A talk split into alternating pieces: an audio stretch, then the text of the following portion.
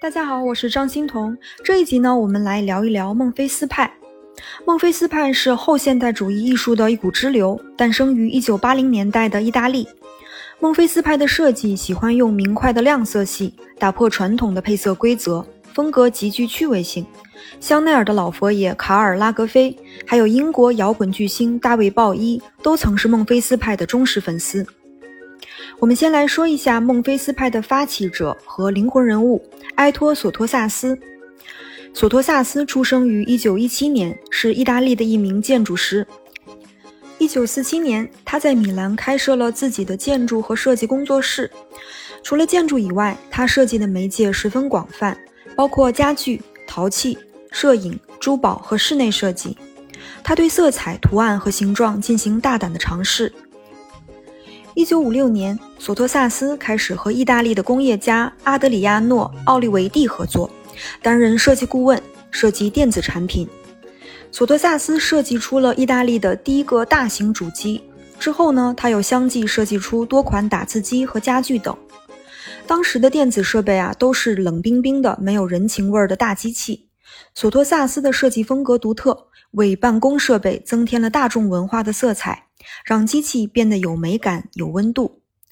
他在一九六九年设计的打字机“情人”被认为是二十世纪里程碑式的设计。它既是办公设备，也是时尚配件。索托萨斯在六七十年代十分活跃，设计了一系列的产品。一九六八年，伦敦的皇家艺术学院授予索托萨斯荣誉博士的学位。一九八零年。索托萨斯邀请了一群志同道合的年轻设计师和建筑师，探讨设计的未来。他们在米兰成立了孟菲斯派 （Malfis Group），试图颠覆现代主义审美观，创造一门新的设计语言。孟菲斯的名字呢，来自 Bob Dylan（ 鲍勃·迪伦）的一首歌的歌名，歌名叫做《Stuck Inside of Mobile with the Malfis Blues Again》。索托萨斯认为呢，孟菲斯指代了两样东西。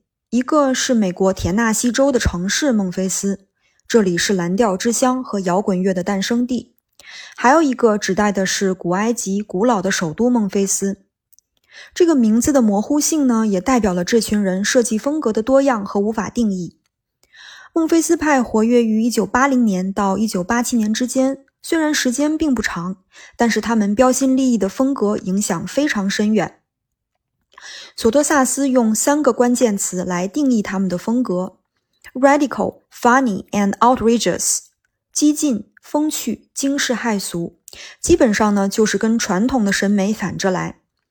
孟菲斯派的室内设计大概有几个特点：第一个，在材料上，他们喜欢使用彩色层压板和水磨石；第二，常采用高亮度的色彩组合；第三，抽象几何造型，非对称的结构。波形曲线等等。除了索托萨斯以外，孟菲斯派的代表人物还包括了英国设计师乔治索登、美国艺术家彼得夏尔，还有意大利的迈克尔德卢基等。我们下面来看一下孟菲斯派的作品。第一个呢是索托萨斯设计的卡尔顿书架，这个可以说是孟菲斯派最著名的招牌设计。它用廉价的加工木制成，层压塑料贴面。各种颜色的层压板像积木一样拼搭在一起，充满了正方形、三角形、倾斜和垂直线条。倾斜的间隔板看起来像是向上张开的双臂，下面还有两个小抽屉，它既可以是书架，也可以是储物柜或展示柜。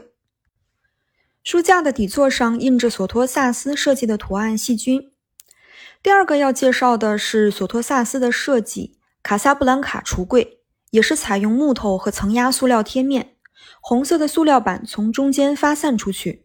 它和卡尔顿书架一样，既可以当书架或储物柜，也可以用来间隔房间。整个柜子表面都布满了不规则的斑点花纹。索托萨斯设计的这种柜架存在感非常强。孟菲斯派的迈克尔德卢基曾经评价说：“要装饰房间，放一个索托萨斯的书架就够了。”第三个索托萨斯的作品是现在还非常火的一个镜子，很多明星和网红的同款。意大利语直接翻译过来呢，就是“超级草莓”。粉色波浪的宽边框像是波浪起伏的头发，可以发出柔和的霓虹光泽。它其实是一九七零年设计的，但是设计理念和后来成立的孟菲斯派是一脉相承的，也是采用廉价的材料和夸张有趣的造型。下面我们来看一下迈克尔·德卢基的作品。德鲁基第一件作品叫《The Little Sofa》，色彩与几何完美的融合，靠背是蓝绿红三色，两侧扶手是黑白条纹，干净利落，让人眼前一亮。德鲁基有很多类似的家具设计，都很别出心裁，名字呢起的也很有趣，比如叫两极 （Polar） 的小茶几，桌面是两个黄色的镶切圆形，茶几的支撑物是黑白条纹。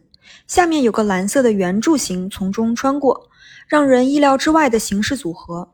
德鲁基设计了很多类似风格的家具，比如名叫“火烈鸟”的小茶几。第三个要提到的设计师是美国加州的艺术家比特夏尔，他的第一个作品是名叫“巴西”的桌子，非常简单的几何造型。嗯，为什么叫巴西呢？我猜可能是桌子俯瞰的时候，某个角度有点像巴西的金刚鹦鹉吧。它最有名的代表作呢，是一个叫 Bellair 贝莱尔扶手椅，还有一个呢是叫 Big Sur 大瑟尔沙发，都是用加州的地名来命名的。球形、圆柱形、三角形等以意想不到的形式组合到一起，好像是一个几何游戏。最后呢，我想提一下孟菲斯派的平面设计。比如壁纸、面料、地毯图案。孟菲斯派呢，只有两位女设计师，一位是法国艺术家娜塔莉·杜帕斯基耶尔，她的设计很有代表性，有些反映了波普艺术的漫画风格，还有些设计的灵感来自摇滚音乐、非洲的针织品等等。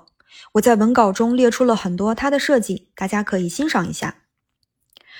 呃，之前提到了摇滚乐手大卫鲍伊 （David Bowie），他是孟菲斯派的忠实粉丝。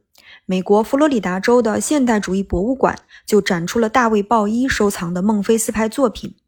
他几乎将孟菲斯派的招牌设计都纳入囊中，比如情人打字机、The Lido 沙发、贝莱尔沙发，还有 The Lucky 德卢基的两极和火烈鸟茶几等等。配图中的地毯是杜帕斯基耶尔设计的，叫亚利桑那州。他还收藏了迈克尔·格雷夫斯 （Michael Graves） 设计的广场梳妆台 The Plaza。一九八一年，孟菲斯派初亮相的第一批设计，很多都是用酒店名命名的。The Plaza 就是纽约一个酒店的名字。从这个设计中可以看到装饰艺术运动的影子，还有一点好莱坞的传奇魅力色彩。